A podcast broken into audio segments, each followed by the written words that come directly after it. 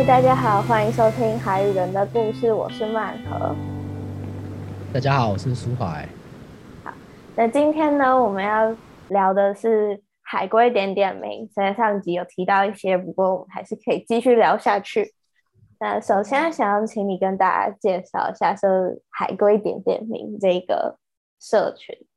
好，海龟点点名啊，就是我们在二零一七年六月，一群志同道合的人就聊天之下就成立了。那主要的成员就是我嘛，我是苏海。那我自己本身就是住在小琉球，然后长期下水去观察海龟的。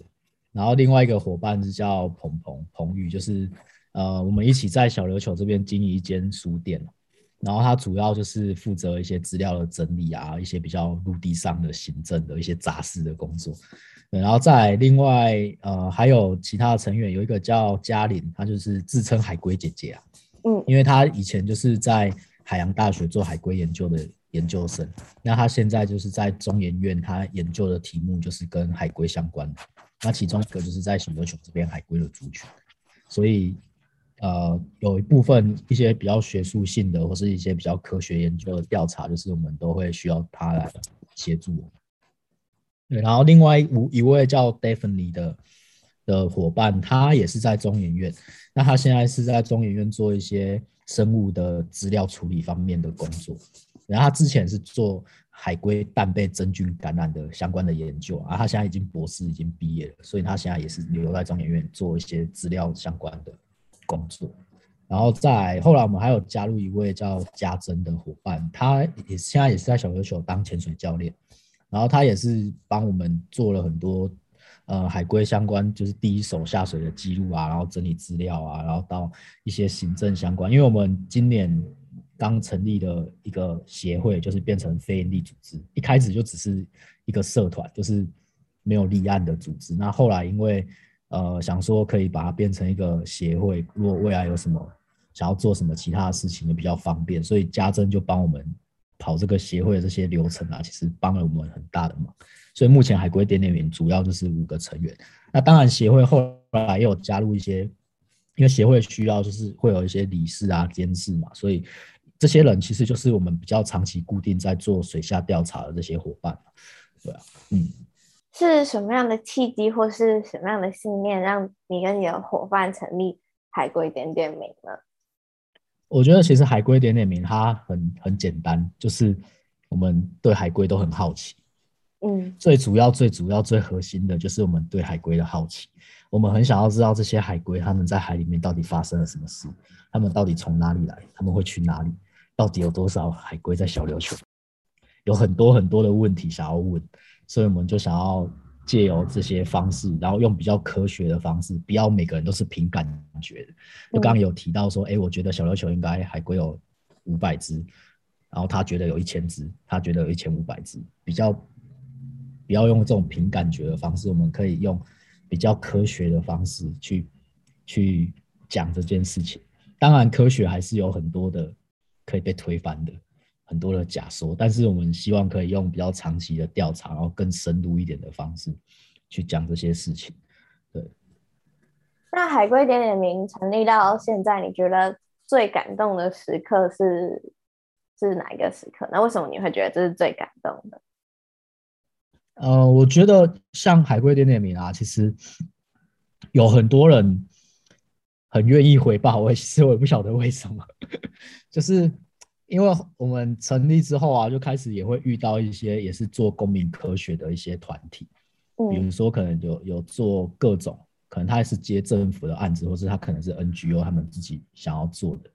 都会问说为什么海龟点点名可以一直收到回报？哦，我们从二零一七年到现在都还一直都有回报，就平均一个月大概四五十笔这样子回报。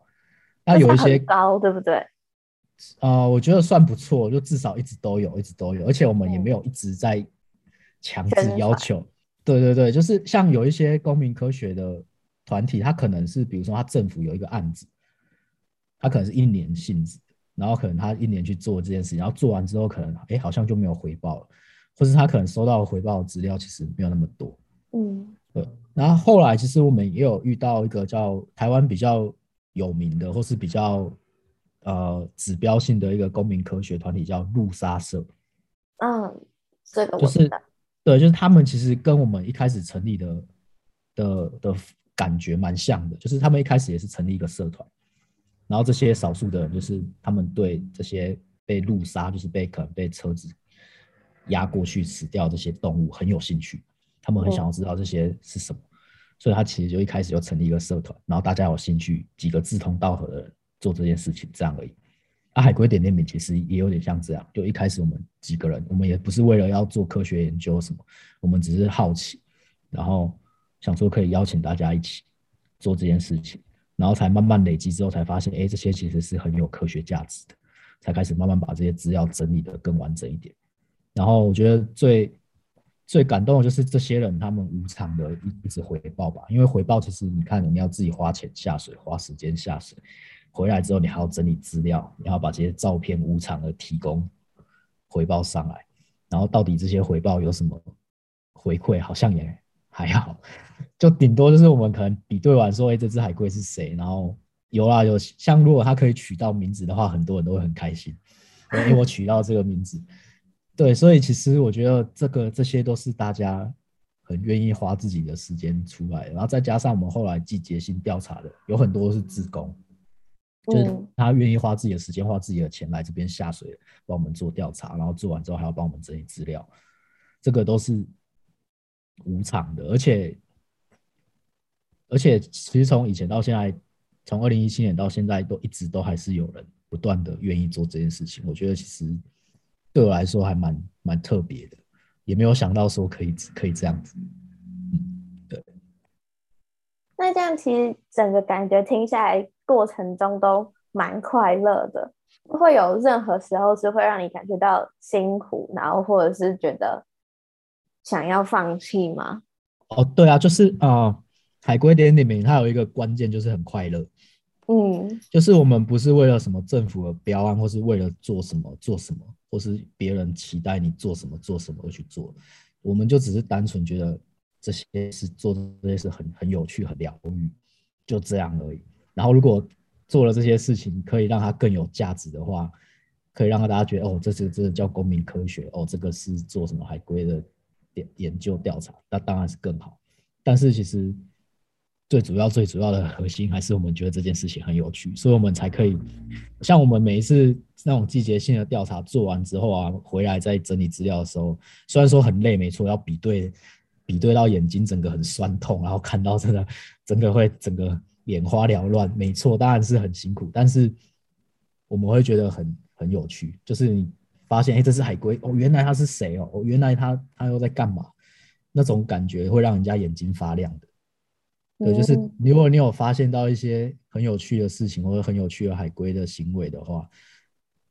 就愿意长期跟我们做调查的这些人，他们都是会发自内心觉得很好玩、很有趣的。所以我觉得很关键的是这一点，对。就是某一部分我们被海龟疗愈了，也就是在这做这件事情的过程中，我们不是为了说真的要完成什么 KPI 或是政府的标案什么的去而去做的，对，所以我觉得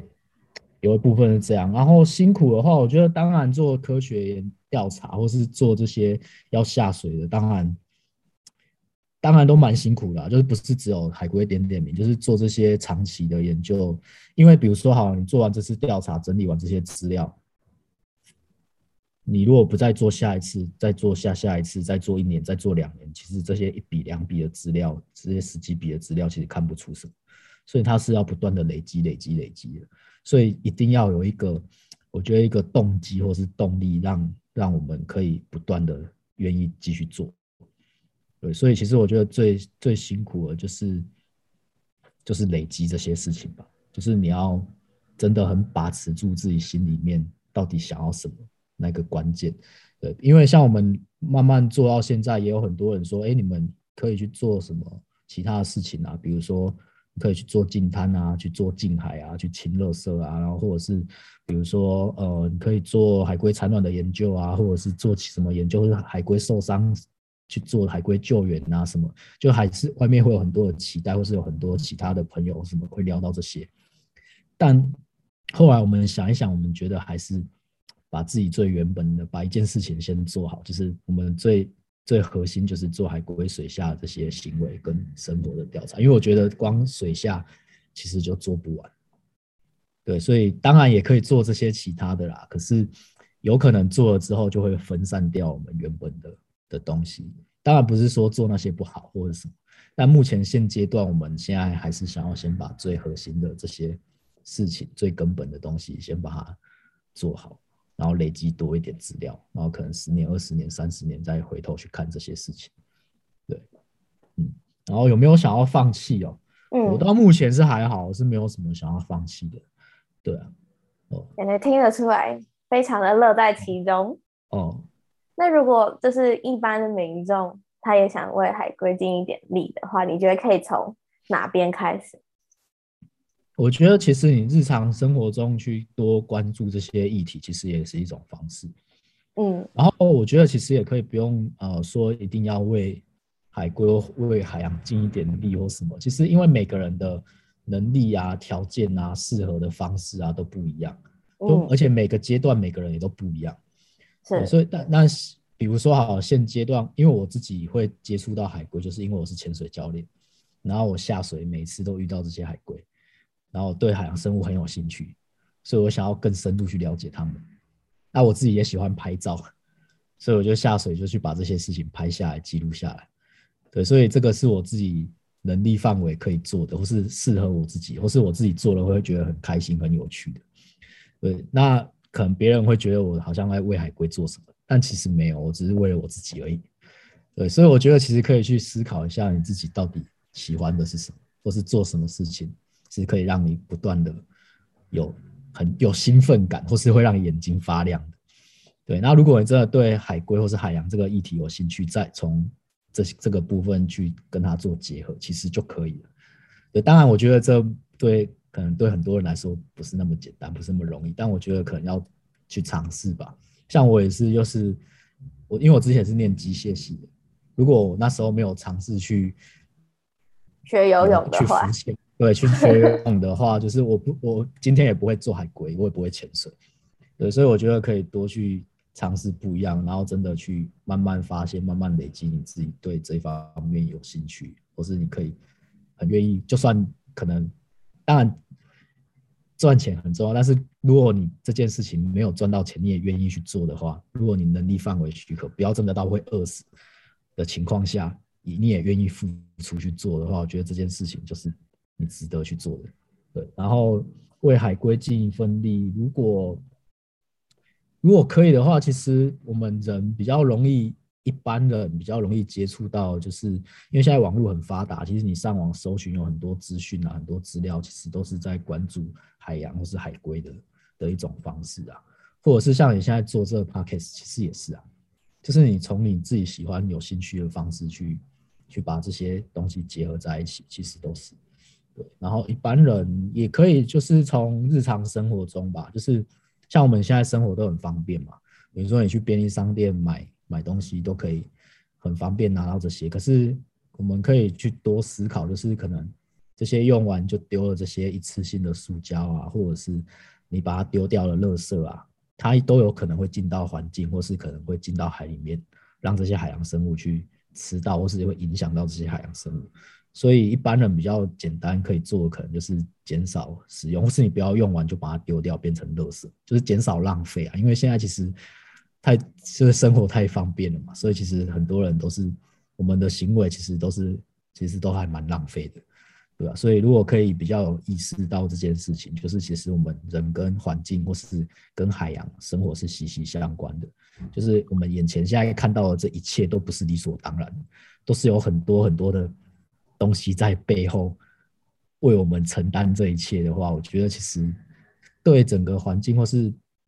对海洋或是海龟，其实都会比较友善一点就是互相尊重，然后去思考我们人跟环境之间的关系到底是什么，就是不要觉得每一件事情都是理所当然的。我觉得可或许都可以为海洋或是海龟尽一点点心力。对，嗯。那如果是？已经有初级潜水员证照的人，你觉得有没有什么是他们也许可以做到的？哦，初级潜水啊，我觉得可以把中心浮力练好。哦，因为我觉得其实潜水也没有那么，也没有那么厉害，或是那么高尚。就是它其实进到环境里面，也是对海洋生物或是对环境都有影响。嗯，比如说，好，假如假如岸潜好了，你从岸边走下去，走过那个潮间带，走过那个沙滩，其实那个也都有有生物啊，也就是会把它踩到啊，或是你下水，其实难免会碰到底下的东西，其实对底下的东西也都会有一些干扰。或是其实像我自己下水观察海龟，其实对海龟也是一种干扰，嗯，对吧？所以其实我觉得，如果你有意识的去做这些事情的话，你会比较知道我下水之后对海洋或是对这些生物其实都是一种干扰，你就会比较互相尊重一点，就是可能会稍微小心一点，或者是比较知道自己在干嘛，而不是哦下水很开心很兴奋，然后跑来跑去冲来冲去，然后就上完，然后。拍到漂亮的照片抛出来，然后哎就结束了，就是比较不会是这样子，对吧？当然这样子也我也没有说每个人都一定要不要这样，就是我自己是这样啊，嗯。然后呃，再来就是因为潜水的人其实是可以第一时间，就是你亲身第一手直接接触到海里面的的人，所以我觉得其实这些。潜水的人其实对身身边没有潜水的人是很有影响力的，因为你有一个他们没有的经验，你有去过一个他们没有去过的世界，所以其实我觉得也可以跟周围的人分享在海里面遇到这些事情，或是你自己的感受，因为每个人感觉不一样，看到的不一样，所以其实我觉得这也是可以慢慢影响身边的人去认识海洋的一种方式。对，所以其实最重要的就是。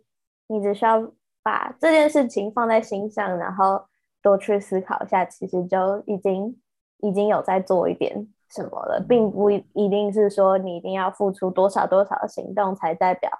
你有在做什么。对啊，我觉得其实像现在有很多，呃，像很多近滩啊、近海啊，或是有很多呃潜水店啊，他可能会说我们要。做环境友善的东西，要做什么环保啊、海洋保育啊，这些当然都很好。但是其实有些人只是做自己心安的，就讲明白一点，就是哦，我好像做自工了，所以我我对环境付出了一些什么。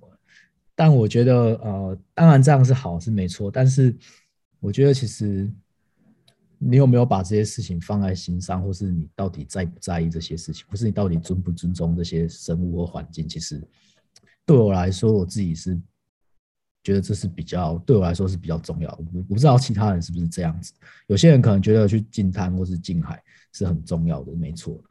他可能做了之后会觉得很满足，是没错。可是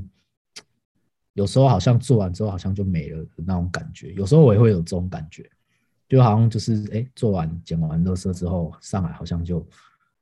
好像就昙花一现那种感觉。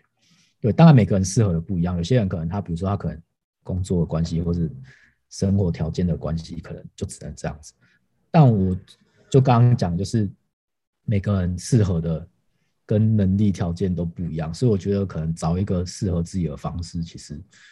其实我觉得会越来越好啊。因为像我一开始在台湾接触潜水的时候，那时候还没有什么资讯的。还没有那么多人潜水，可是到现在你看，几乎身边很多人都在潜水，都在下水，就有好有坏啊。当然，越多人下水，对环境什么的就干扰越多。可是，一方面，另外一方，另外一方面也更多人认识海洋，接触到海洋，其实也是好的。对，嗯。那非非常谢谢苏怀跟我们分享了这么多有趣而且值得思考的内容。那我们就到这边。谢谢苏怀，下次再见，拜拜。谢谢谢谢，拜拜，谢谢，拜拜。